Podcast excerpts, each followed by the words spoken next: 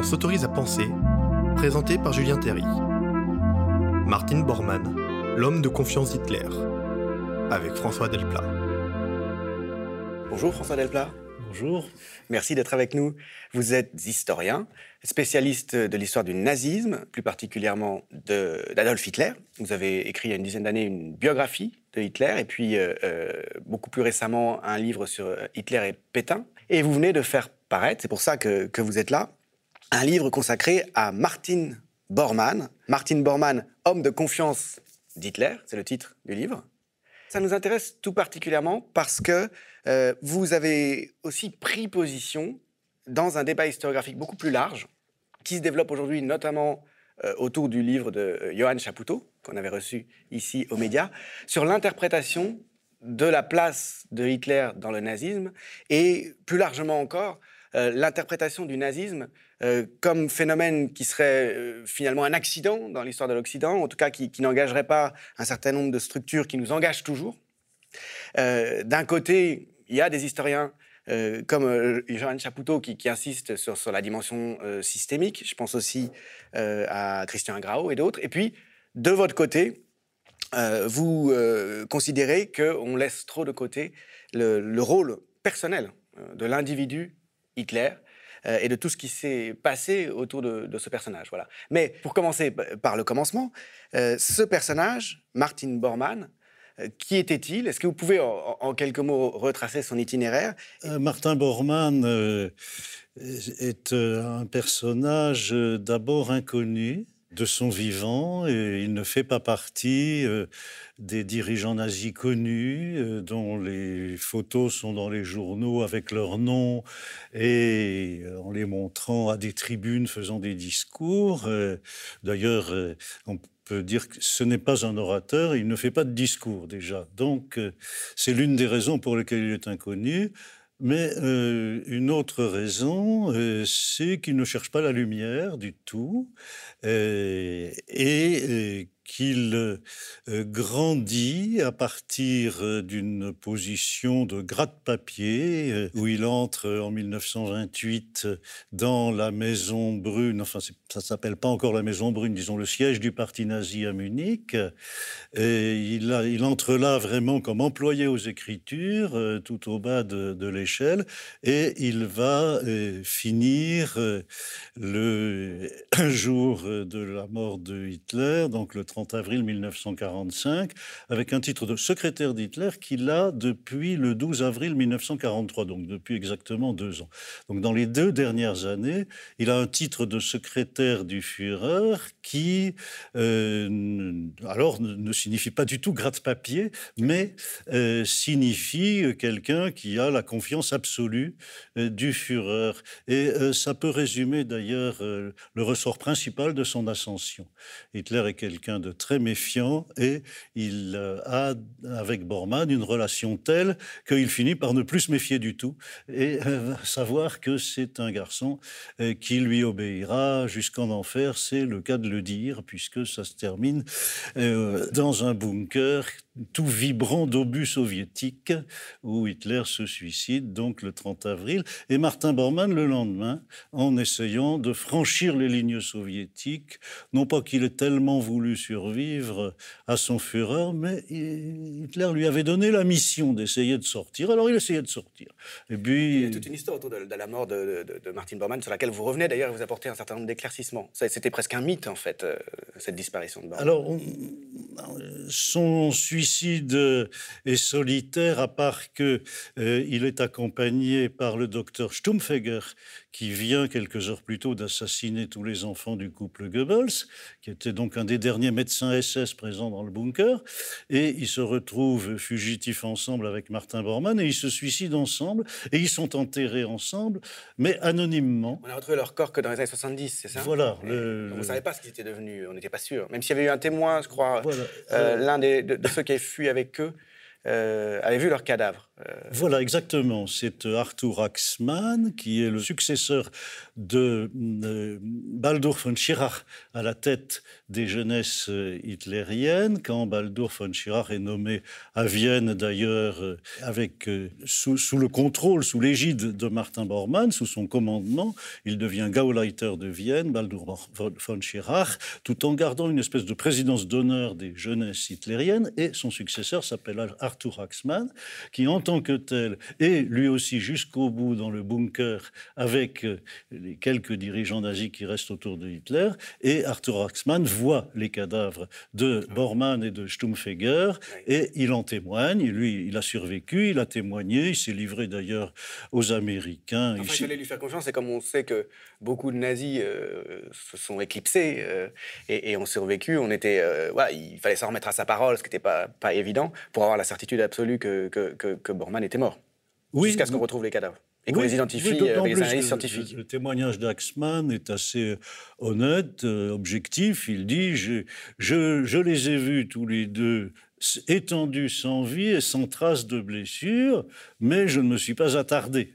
Donc, voilà, ça peut encore. Ça donnait pas la certitude qu'ils n'étaient pas quelque part en Amérique latine, euh, comme beaucoup d'autres de, nazis. et il a été vu et repéré en Amérique latine, mais euh, également aux États-Unis, également en Égypte, euh, dans tous les endroits où il y avait des nazis fugitifs. On a aussi beaucoup dit qu'il avait été récupéré par les soviétiques à cette occasion euh, et, hypothèse euh, imaginable. Enfin... Voilà, et donc il était vivant quelque part en URSS ou en Allemagne de l'Est, peut-être même le conseiller euh, des dirigeants soviétiques sur les affaires est-allemandes. Et tout ça se fonde sur le fait qu'il y a eu effectivement un certain nombre de nazis qui, qui sont entrés dans, dans, les appareils d'État, des deux côtés d'ailleurs du, rideau de fer, après la guerre. Donc c'était pas non plus totalement fantaisiste comme, comme hypothèse. Non, et ce mythe de la survie de Bormann est très lié au fait qu'il était d'une part inconnu, donc euh, le monde découvre quasiment son existence euh, après euh, la chute du Reich, et en particulier, il est chargé de tous les péchés. par un grand nombre de survivants, et déjà d'ailleurs de son vivant, il était dénoncé par euh, un certain nombre de, nazis comme le mauvais génie d'Hitler, comme quelqu'un qui barrait la porte euh, d'Hitler à ces pauvres euh, dirigeants nazis. Voilà, ces pauvres dirigeants nazis qui se trouvaient plus ou moins en disgrâce et qui n'arrivaient plus à avoir des rendez-vous du Führer. Et ils se sont mis à dire que Martin Bormann avait finalement acquis un pouvoir sur Hitler au point de diriger son agenda et ses rencontres, et de, de sélectionner et de trier ses rencontres. vous montrez très bien que c'est un phénomène tout à fait classique euh, euh, quand il y a des gens qui détiennent un pouvoir comme ça, euh, quasi absolu, ou en tout cas très important. Les gens qui ont les clés d'accès à eux prennent sur eux aussi les reproches. Hein. c'est toujours le prince qui est mal conseillé quand on a des reproches à faire, tout en étant un partisan du prince. Voilà. et je considère que euh, Hitler est jusqu'au bout euh, maître de son régime et euh, lucide, beaucoup plus qu'on ne l'a dit. C'est aussi un grand comédien, donc quand il donne des ordres à des armées qui n'existent plus, par exemple, on, va dire facilement qu'il croit qu'elles existent et qu'il se fait des illusions. En fait, il ne s'en fait aucune, mais il a des raisons politiques de donner ces ordres-là à ce moment-là. J'arrive à, démontrer, euh, avec euh, pas mal d'archives nouvelles et euh, de témoignages qui n'avaient été négligés, dont beaucoup d'ailleurs sont en ligne, ont été mis en ligne depuis une dizaine d'années par l'Institut d'histoire du temps présent de Munich, Institut für Zeitgeschichte, qui a, a fait un travail considérable de recueil des témoignages d'anciens nazis, de tous ceux qui voulaient bien parler aux historiens de cet institut. Et euh, ces témoignages ont été très peu utilisés. Euh, ils sont accessibles, chacun, euh, pour peu qu'il soit germanophone, peut aller les, lire. Oui, et un, assez grand nombre sont en ligne. Il faut quand même se déplacer, il faut quand même aller à, Munich pour voir ceux qui ne sont pas en ligne, mais il y en a beaucoup qui sont mis en ligne et euh, qui m'ont fourni peut-être 50% de la documentation de ce livre. Euh, ils parlent de Bormann de manière très diverse, euh, mais ils en parlent et ça permet justement de dépasser cette image du d'un Borgman mauvais génie d'Hitler, et en particulier, donc j'arrive à démontrer que quand il disait non, le Führer ne te recevra pas, c'était Hitler qui l'avait dit et qui voulait pas voir les gens, ou pas aussi souvent, ou pas ce jour-là. Alors, si on reprend un peu le, fil du parcours du personnage, c'est en 1929, hein, euh, vous disiez qu'il rentre comme euh, grade papier, petit grade papier, sans grade, donc au parti nazi. Il est membre du parti depuis 1927. C'est en Thuringe, dans la région où il a été élevé, la région de Weimar. Il euh, s'active euh, au service euh, du Gauleiter du, parti, qui va devenir d'ailleurs lui-même assez célèbre et jugé au procès de Nuremberg, qui est Fritz Zaukel. Vous pouvez rappeler ce que c'est que le, Gauleiter dans, dans, les institutions totalitaires nazis, qui ont tendance à, encadrer comme ça la les société. Les nazis ont divisé l'Allemagne en Gau, GAU, ça veut dire euh, région tout simplement, et il y en a euh, une cinquantaine euh, qui sont donc dirigés par un Gauleiter euh, avant la prise du pouvoir, ce sont donc euh, les chefs du parti, les chefs régionaux du parti, et après la prise du pouvoir, euh, ils ont des fonctions plus para-étatiques. Double un peu l'appareil d'État finalement. Voilà, voilà exactement, pour finalement d'ailleurs être presque à la fin comme des préfets, comme le principal fonctionnaire de, de, la région en question. Alors qu'ils sont des, des gens attachés au parti et non, pas, et non pas à l'État. Alors, ils peuvent avoir des titres d'État. Hein. Un, assez grand nombre sont à la fois Gauleiter et Reichsstatthalter, ce qui veut dire gouverneur. Et donc, euh, Bormann, est-ce, que vous pouvez retracer son ascension? Comment est-ce qu'il en arrive euh, à gagner cette confiance si difficile à gagner euh, d'Adolf Hitler? Alors, par deux voies. d'une part, la voie Rudolf Hess, il devient l'homme de confiance de, Rudolf Hess et son principal collaborateur, Hess étant lui-même le plus proche collaborateur de, Hitler, euh, justement sur le plan du parti. Euh, quand, quand Hitler euh, arrive au pouvoir, il se débarrasse de tout ce qui concerne le parti sur Rudolf Hess. À ce moment-là, Rudolf Hess, au bout de quelques semaines, se choisit un adjoint euh, qui va s'appeler son chef d'état-major et qui est Martin Bormann. Donc euh, il a eu l'occasion de se faire connaître comme euh, dirigeant de la caisse d'assurance des SA. Au départ, il est recruté comme gratte-papier par le chef des SA, qui s'appelle Pfeffer von Salomon. Les donc section d'assaut, donc la milice armée du parti nazi qui euh, se fait connaître essentiellement par des bagarres de rue contre des groupes de gauche, socialistes ou communistes. Et euh, donc, ils ont un chef qui s'appelle Pfeffer von Salomon, et et qui lui-même donc euh, fait monter. Bon, il a dû remarquer Bormann lors d'une tournée en Thuringe. Donc, je dis, ce, garçon est très capable, dégourdi, travailleur. Euh, ce sont ces, qualités-là qui vont le servir toute sa vie, qui vont lui, qui, qui vont être le ressort de son ascension alors que euh, c'est quelqu'un qui, a une très faible culture, qui a fait quelques études secondaires euh, euh, sans, aller jusqu'à l'habitour, et qui avait... L'habitour, c'est l'équivalent du baccalauréat Le baccalauréat, oui. Et il, il, avait travaillé dans l'agriculture. Hein. Son domaine, c'était l'agriculture. Très jeune, il avait été euh, chargé de, de, la fonction de régisseur d'une petite exploitation agricole, l'égide d'un grand propriétaire terrien, d'un Junker de, de de Prusse. D'accord. Donc, euh, il se fait euh, connaître. D'abord, il a un premier poste de confiance qui est la direction de la caisse d'assurance DSA. Euh, ça n'a l'air de rien, mais c'est quand même assez important parce que euh, euh, les SA, d'abord, sont une organisation champignon qui grandit énormément à la fin des années 20 et au début des années 30. Donc, les cotisations de la caisse d'assurance, ça fait des sommes importantes.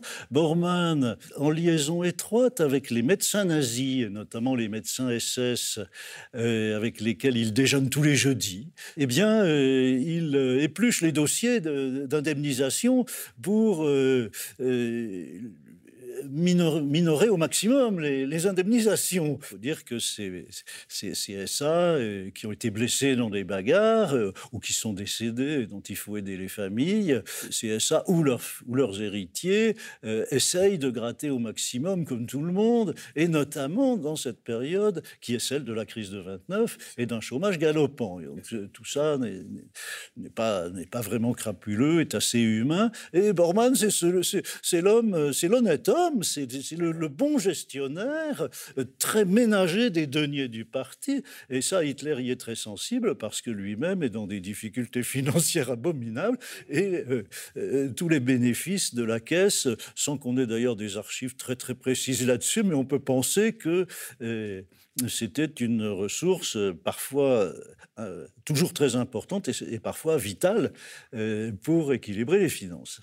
Mais euh, les SA, euh, l'histoire des SA finit assez mal, euh, comme on sait, et, avec la nuit des longs couteaux. Mmh. Et, alors, comment est-ce que Bormann se, positionne à, ce moment-là? Il y a un, virage dans sa vie, c'est en 1932. On est donc dans l'année précédant la prise du pouvoir, et les SA euh, s'impatiente. Et Hitler laisse dire que les SA s'impatientent. Il euh, s'en sert comme d'une espèce de bulldog qu'il pourrait lâcher et, dont il tient fermement la laisse. Et c'est un ressort méconnu, mais à mon avis primordial de son arrivée au pouvoir. Il crée un climat de guerre civile avec SA notamment pendant la, période de crise et de montée du chômage, qui a de quoi inquiéter énormément, notamment euh, les grands propriétaires capitalistes. Et Hitler, c'est celui qui dit euh, bon ben euh, j'ai un, un, très grand nombre de mécontents qui sont embrigadés dans mes SA. Ils veulent que ça change. Ils ne veulent plus de ces gouvernements de la République de Weimar, qui à l'époque euh, sont pilotés par le Parti catholique, Centrum euh, du chancelier Brüning. Donc, j'ai euh, des moyens militaires éventuellement pour renverser le régime, quoi, avec les SA. C'est une menace qui fait peser en tout cas. Exactement, c'est une menace de coup d'État par les SA. Hitler à la fois a un discours officiel qui dit qu'il n'arrivera au pouvoir que par les urnes, par la voie légale. Il a essayé un putsch en 1923, ça n'a pas marché. Et ensuite, en sortant... Putsch de la brasserie. Voilà. En, sortant de prison euh, à Noël 1924, il a montré pas de blanche aux autorités en disant qu'il ne sortirait pas de la légalité, que c'était. Il recommencera plus. Il recommencera exactement. Et donc ça lui a permis petit à petit de reconstituer ses organisations, dont les SA, qui avaient été interdits au moment du putsch, évidemment, au lendemain du putsch. Donc euh, petit à petit, euh, comme ça, il, il, a un petit peu un double langage, tout à fait contrôlé. Euh, jure ses grands dieux qu'il n'arrivera au pouvoir que par les urnes, et il tiendra d'ailleurs parole. Mais il fait la menace ça. Hein, tout en précisant quand même, contrairement à un préjugé encore très répandu, qu'il n'avait jamais été élu.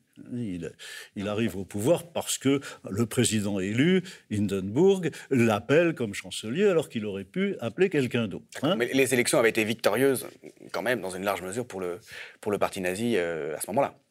Le parti nazi euh, fait au maximum 37% des voix à deux occasions, en 1932, au présidentiel euh, d'avril, au deuxième tour, contre Hindenburg et euh, aux, législatives du 31 juillet. Ce qui, leur donne une, ce qui lui donne une majorité relative, si, je me souviens bien. Alors c'est une majorité relative, mais en même temps c'est un parti totalitaire qui, réclame le, qui réclame tout le pouvoir pour lui tout seul. Ça, ça fait, et Hindenburg fait... le choix de, de, de, de voilà, de, mettre Hitler au pouvoir. Mais, mais, si on reprend justement à ce moment-là, si on suit Bormann, avec La Nuit des Longs Couteaux. Il est SA lui-même Il a le titre, enfin, il Ah, appartient il est- au SA. Il, il appartient Et au pourtant, SA. il va échapper à la purge terrible, euh, puisque ce qui ne sera pas le cas du chef du SA, par exemple, euh, Rome, hein, qui, est, qui est- qui est tué. Euh, si on suit le personnage au moment de la nuit des longs couteaux, lui-même, qu'est-ce qui. Pour poursuivre la chronologie, hein, c'était ce que, ce que je voulais qu'on fasse pour commencer. Première précision chiffrée, le nombre de victimes de la nuit des longs couteaux euh, s'établit à une petite centaine.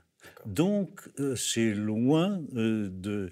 euh, Quand, on- quand on compare aux effectifs des SA, qui à l'époque sont de 3 millions, c'est pas grand-chose. C'est la hiérarchie, en fait. Des Voilà, c'est- un certain nombre de dirigeants, et puis on compte aussi les victimes d'autres catégories de la nuit des longs couteaux, qui sont eux-mêmes dans cette centaine. hein. Il y a peut-être la moitié qui sont des, des cadres de- sur cette centaine-là.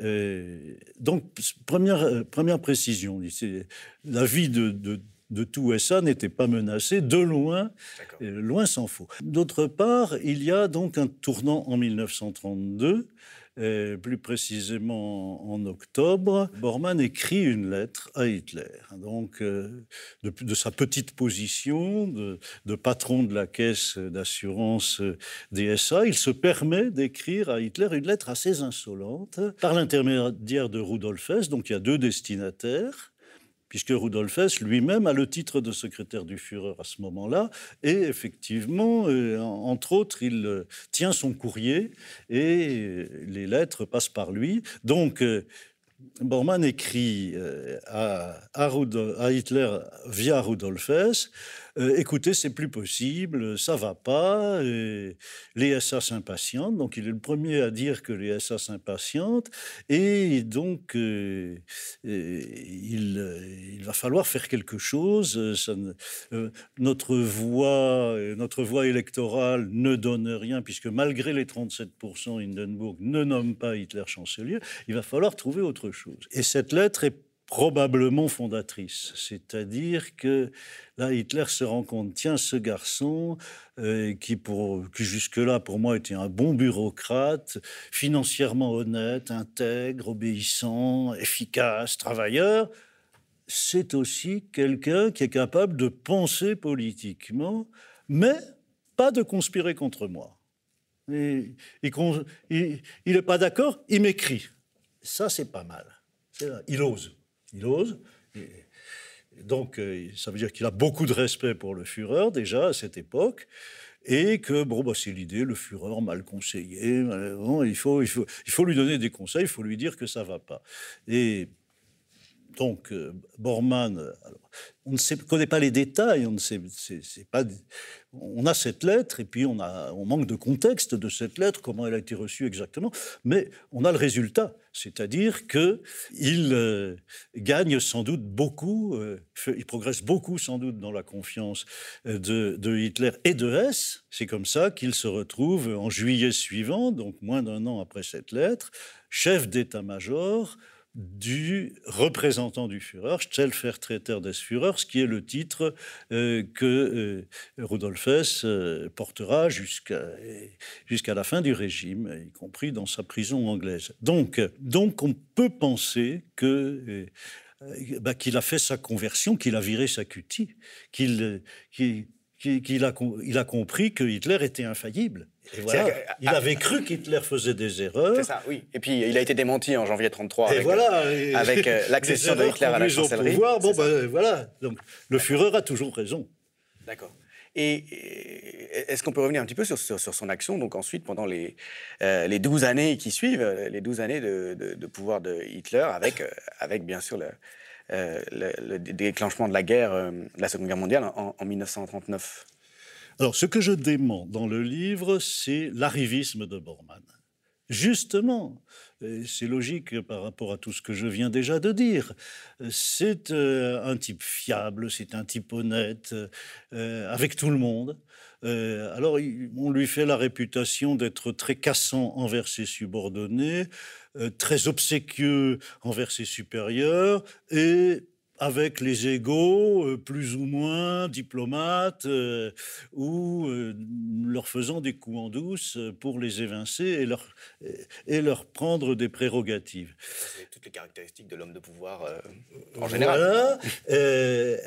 Alors, pour Bormann, il faut quand même corriger ça, obséquieux avec les supérieurs certainement, notamment avec Hitler, cassant avec les inférieurs. C'est une affaire entendue, il n'y a pas de discussion là-dessus. En revanche, avec ses égaux, il est beaucoup plus constructif et diplomate et collectif que euh, ce qu'on a dit dès 1945, quand on s'est mis à le charger de tous les péchés. Avec ses égaux, c'est-à-dire? Oui. Ceux qui euh, sont du même niveau, ceux qui sont le, les, autres chargés de, de, fonctions importantes euh, mm-hmm. dans le parti, ils jouent collectif, de toute évidence. Et c'est aussi pour ça qu'ils progressent. C'est pas en jouant des coudes et en évinçant les copains, c'est au contraire en permettant à Hitler de contrôler tout ce monde, en le faisant agir euh, dans le même sens, malgré les rivalités. Euh, des rivalités que Hitler entretient d'ailleurs lui-même. Et là-dessus, d'ailleurs, euh, j'en viens à votre question initiale sur le système de gouvernement d'Hitler. Ça n'est pas un banal divisé pour régner. Euh, le fait que les, le domaine de Goebbels, la propagande, soit l'occasion de rivalité avec le domaine de Ribbentrop, la diplomatie, parce que qui c'est qui va s'occuper de, la presse allemande à l'étranger Ribbentrop veut que ça soit lui, Goebbels veut que ça soit lui. Bon, c'est l'un des, très nombreux exemples. Querelle administrative entre services, très classique aussi dans tout, dans tout le, dans le fonctionnement de tous les toutes les administrations, au fond. Bien évidemment, bien évidemment. Donc, alors Hitler, sans doute, en rajoute un petit peu, fait un peu exprès de faire des frontières un peu floues. Euh, plus encore que dans, tout autre régime, euh, entre ses subordonnés. Hein. Il, s'amuse à, les mettre en rivalité, euh, il pratique aussi beaucoup le secret, donc il donne euh, à Pierre ou Paul des fonctions diplomatiques sans en parler à Ribbentrop, qui est le, chef de la diplomatie théorique. Donc il y a tout ça. Euh, alors, ça peut être une technique de gouvernement qui a donné l'expression proverbiale diviser pour régner, mais dans le nazisme, c'est aussi et surtout autre chose. C'est présenter plusieurs visages à la fois. Mmh dans sa politique. Et se présenter soi-même comme tiraillé entre une tendance, par exemple en diplomatie, Ribbentrop plus pro-soviétique, il va signer d'ailleurs le pacte germano-soviétique, et Goering plus pro-britannique. Et, ça, c'est voulu, c'est organisé. Ça lui laisse plusieurs options euh, à lui-même, euh, finalement, pour décider, au fond, c'est ça euh, À Hitler ça trompe, ça trompe tout le ça monde. Ça brouille les pistes. Mmh. Ça et ça brouille les pistes. Mmh. Et, et, en particulier, il a annoncé la couleur dans, Mein Kampf.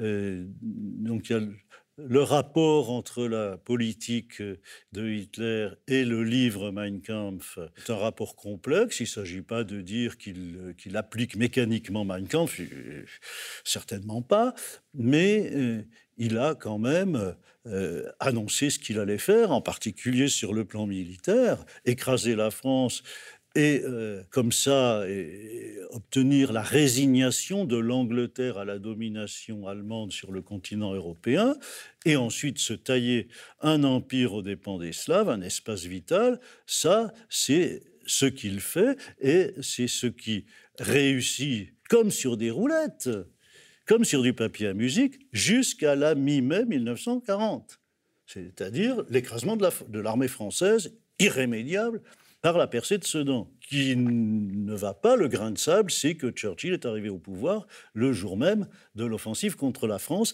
et qu'à partir de la mi-mai, les troupes anglaises ne sont pas en voie de rembarquement, mais au contraire, euh, Churchill impose contre toute logique militaire le fait que l'armée de terre britannique, tout entière engagée en France et dans les Flandres, tout entière piégée dans les Flandres, ne cherche nullement à s'échapper, mais partage le sort de l'armée française. Parce que Churchill a calculé que si, à ce moment-là, euh, les Anglais euh, s'embarquaient et sauvaient leurs meubles, euh, c'était fini, la guerre était finie, on ne pouvait pas la continuer. On ne pouvait la continuer qu'en ayant partagé jusqu'au bout le, sort, même triste, de l'armée française. Donc ça, ça c'est la première contradiction réelle que rencontre Hitler. C'est le premier problème à la mi-mai 1940, les Anglais ne prennent pas la direction de se rembarquer. C'est-à-dire d'abandonner la guerre, c'est ça? Si les Anglais se rembarquent après la percée de Sedan, quand on voit. Mhm. Donc, la percée de Sedan, c'est vraiment le, 14 mai, là, elle devient évidente. Euh, les blindés allemands avancent sur un front de 80 km, il n'y a rien en face. Euh, la seule question, c'est est-ce qu'ils vont vers Paris euh, ou, ou, dans une autre direction? Et on s'aperçoit, autour du 17 mai, qu'ils vont vers la mer et qu'ils évitent Paris. Donc il y a euh, un mouvement tournant pour piéger dans une portion de Belgique de plus en plus rétrécie euh, la totalité de l'armée de terre britannique, une armée quasiment entièrement professionnelle, et la fine fleur, les meilleures divisions de l'armée française.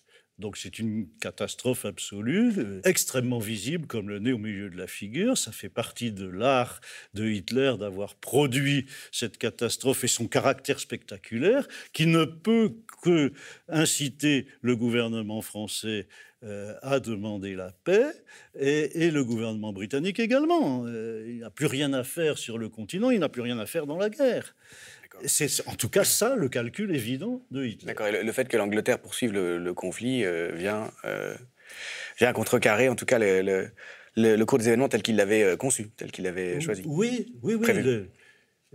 On, euh, sur la campagne de France, on, euh, dit encore beaucoup euh, que Hitler a eu de la chance, hein, parce que les généraux français ont vraiment fait le contraire de ce qu'il fallait pour réagir à son offensive. ils ont reculé là où il fallait pas, ils ont avancé là où il fallait pas, et donc les Allemands ont eu de la chance. La vérité, euh, beaucoup plus clair que ça, c'est que Hitler est le plus grand malchanceux de tous les dirigeants politiques et militaires de l'histoire. C'est-à-dire que le jour où il lance une offensive irrésistible, avec un plan euh, très bien conçu et très bien exécuté, son principal adversaire arrive au pouvoir dans le pays d'à côté. D'accord. La, la, lecture que vous faites est quand même très événementielle et très connectée aux personnalités il y a, quand même une, une place euh, du grand homme dans l'histoire qui est, absolument euh, centrale dans votre lecture des événements. Euh, Je suis désolé de ça. C'est l'observation des faits. C'est pas chez moi une théorie. Il se peut bien que certains historiens qui s'apesantissent plus sur les structures soient victimes d'une vision théorique. C'est pas mon cas. Je ne suis, pas du tout euh, un adepte euh, du grand homme dans l'histoire qui fait tout. Euh, je vous raconterai l'histoire de la Première Guerre mondiale totalement différemment en disant que il y a là des dirigeants qui, n'ont pas prévu ce qui arrive euh, et euh, qui se débrouillent comme ils peuvent. Et à ce moment-là, les structures, la formation des généraux, euh, la technique de combat, etc., ont une importance extraordinaire. Donc c'est une histoire avec plein, plein, plein de facteurs. Là, il y a beaucoup moins de facteurs pour vous. par exemple, dans la montée du nazisme, dans le triomphe du nazisme, euh, en Allemagne. C'est-à-dire que vous placez euh, le, rôle d'Hitler comme grand homme comme décisif. Euh, et du coup, vous minimisez toute une série de, facteurs systémiques qui sont au contraire mis en avant par, par un historien comme, comme Johann Chapoutot, et qui voit bah, le nazisme pousser à l'extrême toute une série de tendances euh, qui sont présentes dans les sociétés euh, d'Europe occidentale depuis la, fin du 19e siècle, en particulier euh, le, racisme, l'antisémitisme, le, productivisme, la marchandisation, la conception, conception qui peut être réifiante de l'homme toutes choses qui ont été expérimentées pendant la, colonisation en particulier. voilà. Pour vous, tout ça, ça n'a pas la place une place si importante que cela, enfin, ça ne suffit pas à connecter, à faire du nazisme euh, quelque chose qui est profondément enraciné dans, le développement, disons, sans racines dans la culture de, l'Occident. Alors, je suis d'accord pour euh, présenter le nazisme comme un paroxysme. Par exemple, l'idée de, base dont je parlais, c'est-à-dire la résignation de l'Angleterre à la domination de l'Allemagne sur le continent, dans un partage euh, de la domination entre les deux grandes puissances ariennes, l'Allemagne Et la Grande-Bretagne partage de la domination sur les peuples inférieurs, la Grande-Bretagne avec ses colonies, l'Allemagne avec son espace vital aux dépens des Slaves. Cela, c'est un paroxysme de l'idée coloniale. Et en particulier, Hitler induit les Anglais en tentation. Et c'est là que Churchill est comme un Christ qui repousse la tentation. la tentation, c'est euh, bon, ben vous êtes bien gentil, euh, euh, mais votre, votre colonisation anglaise, c'est du racisme. Et il faut être logique. Hein. Vous êtes des Ariens quand vous faites ça. Mais c'est vrai. Bon, ce, que ce qu'aucun colonialiste anglais ne, ne, formulerait jusqu'au bout. Donc Hitler, Hitler pousse au paroxysme. parce que, mais oui, mais structurellement, d'un autre côté, euh, l'Angleterre est très liée euh, aux États-Unis. Et comme le dit Churchill à cette époque-là, on choisira toujours le grand large euh, plutôt que l'Europe. Et donc voilà, il y, a aussi des facteurs structurels qui font que, l'Angleterre, et pas seulement la personnalité de Churchill, qui font que, que l'Angleterre ne, s'engage pas, disons, dans la logique de, domination arienne, raciste, proposée d'une certaine façon implicitement, en duo, comme, vous le suggérez, l'Allemagne d'un côté, l'Angleterre de l'autre. Ça ne suffit pas à privilégier euh, autant que vous le faites, me semble-t-il, mais je, vous demande de, évidemment de, développer votre pensée de ce point de vue-là. La, place du personnage Hitler, hein, euh, qui est finalement un, personnage maléfique, diabolique, euh, qui expliquerait plus à vos yeux que ce que l'historiographie aujourd'hui dit qu'il explique. 1918, l'Allemagne subit une défaite extrêmement lourde tellement euh, sur le terrain, puisqu'elle réussit à obtenir un armistice sans être envahie, etc. Mais une défaite extrêmement lourde par rapport à ses ambitions, aux ambitions du Deuxième Reich, qui était de damer le pion à l'Angleterre dans une domination mondiale, hein, de, repartager le monde euh, entre puissances impérialistes. Là, c'est un échec. Euh, c'est un échec définitif. C'est, c'est plus possible. Elle a joué toutes ses chances euh, et elle a perdu et, c'est sans remède. pour fomenter une entreprise de revanche en deux décennies, il fallait un dirigeant politique très particulier, euh, très capable et euh, qui très obstiné dans cette idée de faire une guerre de revanche euh, euh, très rapide, et en même temps que ce garçon tire les enseignements, des enseignements de l'échec de Guillaume II, de l'échec du Deuxième Reich. Et l'enseignement, qui est tiré à toutes les pages de Mein Kampf, et de tous les discours que, Hitler fait dans cette période, c'est euh, euh qu'il ne faut plus disputer à l'Angleterre la domination commerciale et maritime, il faut lui laisser ce, ce hocher-là, et nous, euh, nous occuper de, de l'Europe. Et donc, ça ne peut passer que par une alliance. On comprend très bien que l'Angleterre ait toujours essayé de diviser les puissances européennes en se mettant toujours avec la deuxième contre la première, donc euh, cette politique euh, d'équilibre européen depuis, euh, Jeanne d'Arc, il faut faire un clin d'œil aux médiévistes. donc voilà, à partir du moment où l'Angleterre a refusé, enfin, n'a plus l'ambition de conquérir le territoire français, elle euh, surveille les puissances européennes de manière euh, qu'il n'y en ait pas une qui puisse préparer l'invasion d'Angleterre qui est une, clairvoyance, euh, euh, une pertinence politique de Hitler euh, dans sa manière d'agir, dans, ses projets, que ça marche, voilà, et, qu'à ce titre, on peut, on doit considérer que c'est que c'est un, homme politique très important, dont les choix ont eu des effets très importants. Là-dessus, il n'y a pas de doute. On pourrait aussi vous dire qu'il a manqué de lucidité en considérant que l'Angleterre, justement, rentrerait dans ce jeu-là et, euh, en ignorant toute, une série d'autres aspects de la culture anglaise. Euh, euh, et notamment ses liens avec les États-Unis. Ses liens avec les États-Unis, voilà, bon. mais en quoi est-ce que cela, et ce serait ça ma question, en, quoi est-ce que cela fait de Hitler autre chose quand même que dans une large mesure une production de son temps? Je veux dire, cet esprit de revanche, par exemple, qu'il a su prendre en charge, il innervait entièrement la société allemande, Hitler ou pas, après la défaite. Euh, donc il a, su en faire quelque chose, on est d'accord. Mais... Il a polarisé quelque chose qui existait, mais le contraire existait aussi. La preuve, c'est que la République de Weimar, c'est pas le Troisième Reich. Et la République de Weimar dominée euh, notamment à, à quelques époques par le Parti socialiste. le Parti socialiste qui refuse bec et ongle la théorie du coup de poignard dans le dos et qui dit on a, on a bel et bien pris une déculottée en 1918 et, et il n'est pas question qu'on recommence. Donc, euh, donc il y a quand même des forces euh, dans la République de Weimar, euh, même avec Stresemann, qui est plutôt centriste, des forces qui jouent le jeu de la société des nations et de tirer la leçon, tirer de la Première Guerre mondiale, de la boucherie innommable de la Première Guerre mondiale, l'idée qu'il faut maintenant une société des nations qui euh, gère les conflits et que euh, vraiment, ça soit plus jamais ça. D'accord.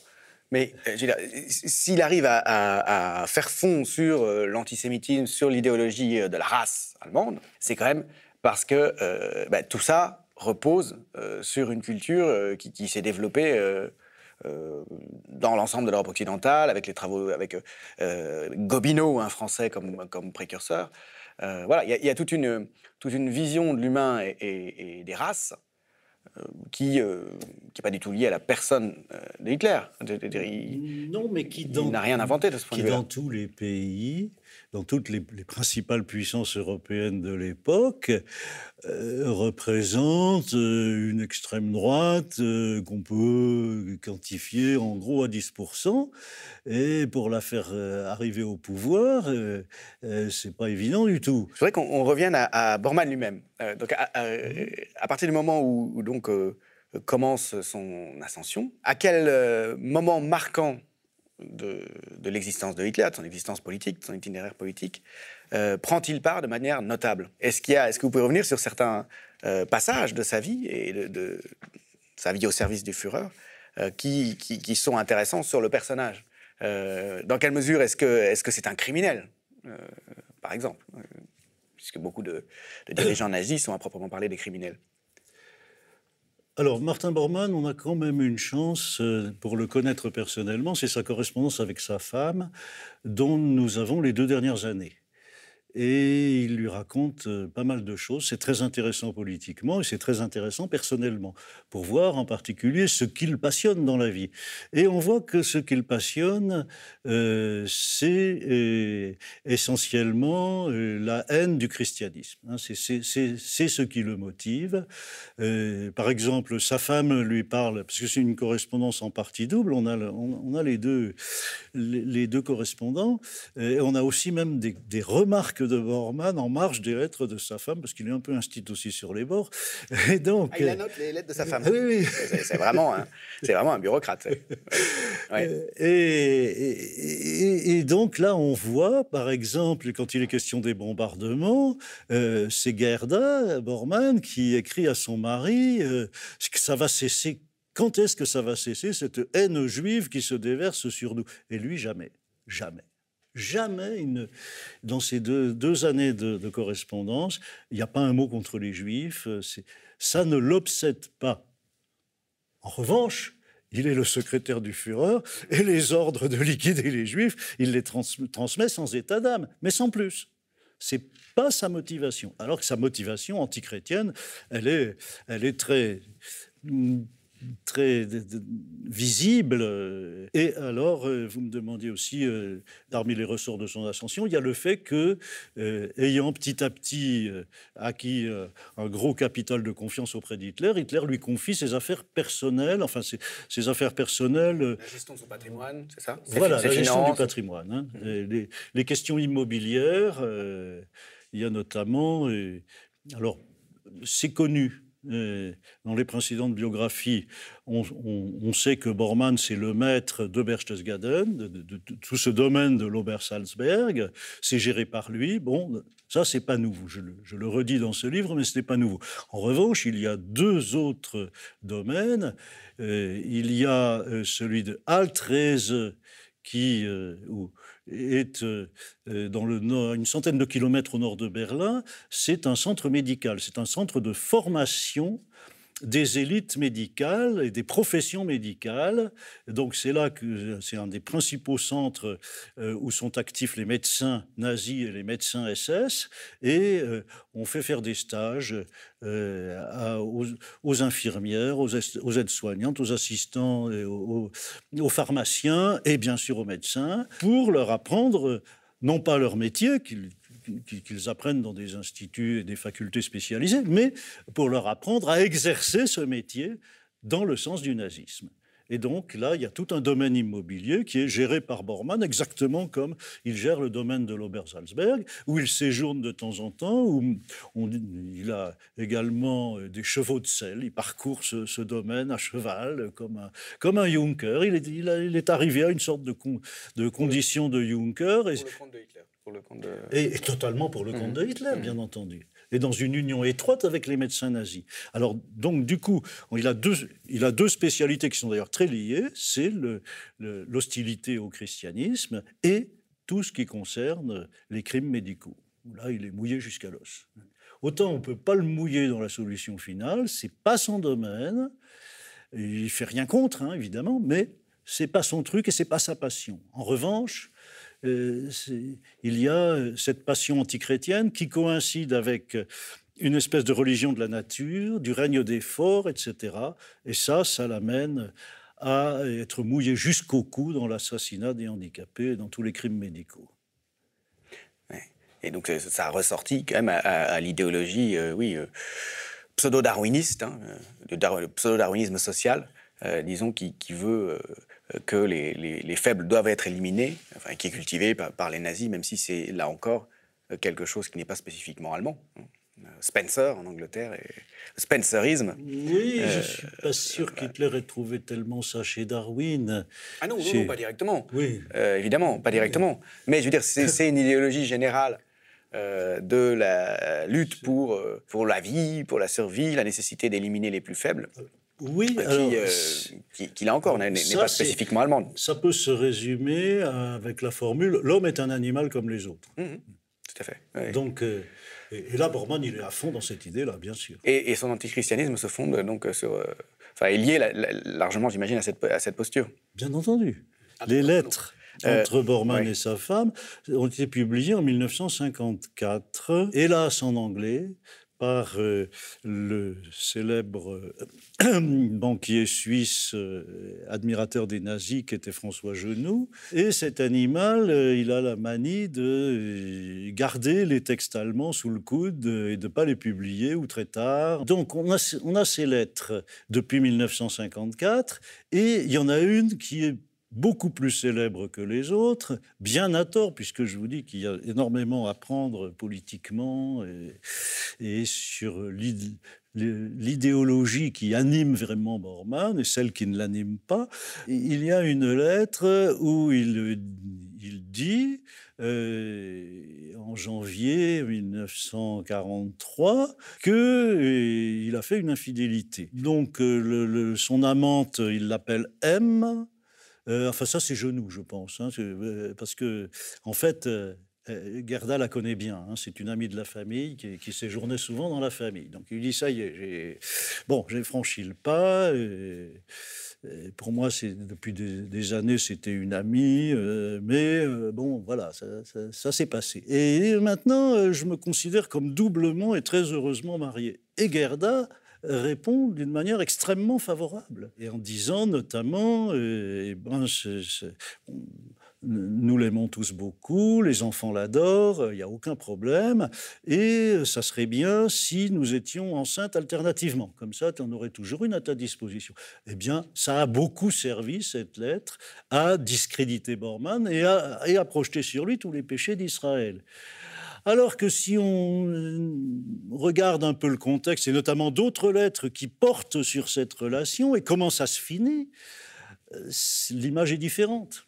L'image est tout à fait différente. Euh, c'est-à-dire que Gerda, et... Gerda, c'est la plus nazie des deux. Hein, c'est la, plus, elle est extraordinaire. Euh, bon, il faut, il faut des enfants. Hein, il faut des enfants pour. Elle a l'air pleinement voilà. au projet idéologique raciste et racial. Oui, oui. et elle se dévoue. Enfin, elle considère qu'elle doit être une femme parmi les autres, éventuellement du, du même du même mal nazi pour reproduire euh, au maximum la, race. Bon, mais en même temps, quand même, euh, quand même, elle est, euh, pas pas tout à fait idiot ni, barbare. Tout ça peut donner une image de barbarie, hein, d'immoralité, euh, subordonner l'individu euh, à la race, etc. C'est quand même pas exactement ça. Et le, bon, faudrait quand même pas que, les mecs ils en profitent trop. Enfin, il y, a des réflexions comme ça qui sont, qui, sont plus communes que. Un peu féministe quand même. Voilà, voilà, voilà, légèrement. D'accord, très bien. Et, donc, encore une fois, c'est une toute petite partie.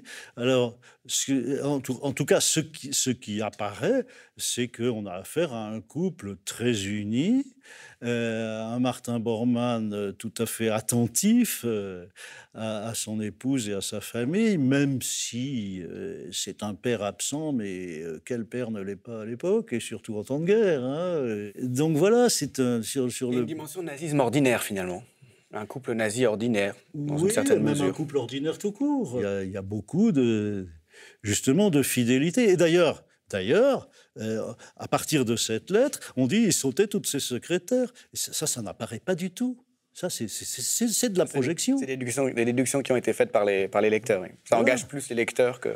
Oui, oui, oui que, que, l'auteur des lettres. Oui, il y a même l'un des biographes, Ladislas Farago, qui vous raconte que euh, il euh, avait des mains baladeuses sur ses secrétaires pendant qu'elle tapait euh, ses, textes et qu'après il les engueulait à la moindre faute. Source deux, deux, témoignages non nommés d'après la guerre. ça n'est pas sérieux. C'est vraiment. C'est mmh. des racontables. Et, euh, et, ça, jure, ça jure avec Bormann. Merci beaucoup, François Delplat, d'être venu nous parler donc euh, de euh, la biographie de ce personnage. Ma reconnaissance est tout à fait réciproque. voilà, un nazi, finalement, dans une large mesure ordinaire, bien qu'il ait eu une très grande proximité avec, avec Hitler. Un personnage donc, qui n'a qui, qui pas été ce mauvais génie de Hitler qu'on a l'habitude de, de, présenter, euh, mais en quelque sorte un, nazi comme les autres. Merci. Le média est indépendant des puissances financières et n'existe que grâce à vos dons. Soutenez-nous sur lemediatv.fr. Et pour ne rien rater de nos contenus, abonnez-vous à nos podcasts.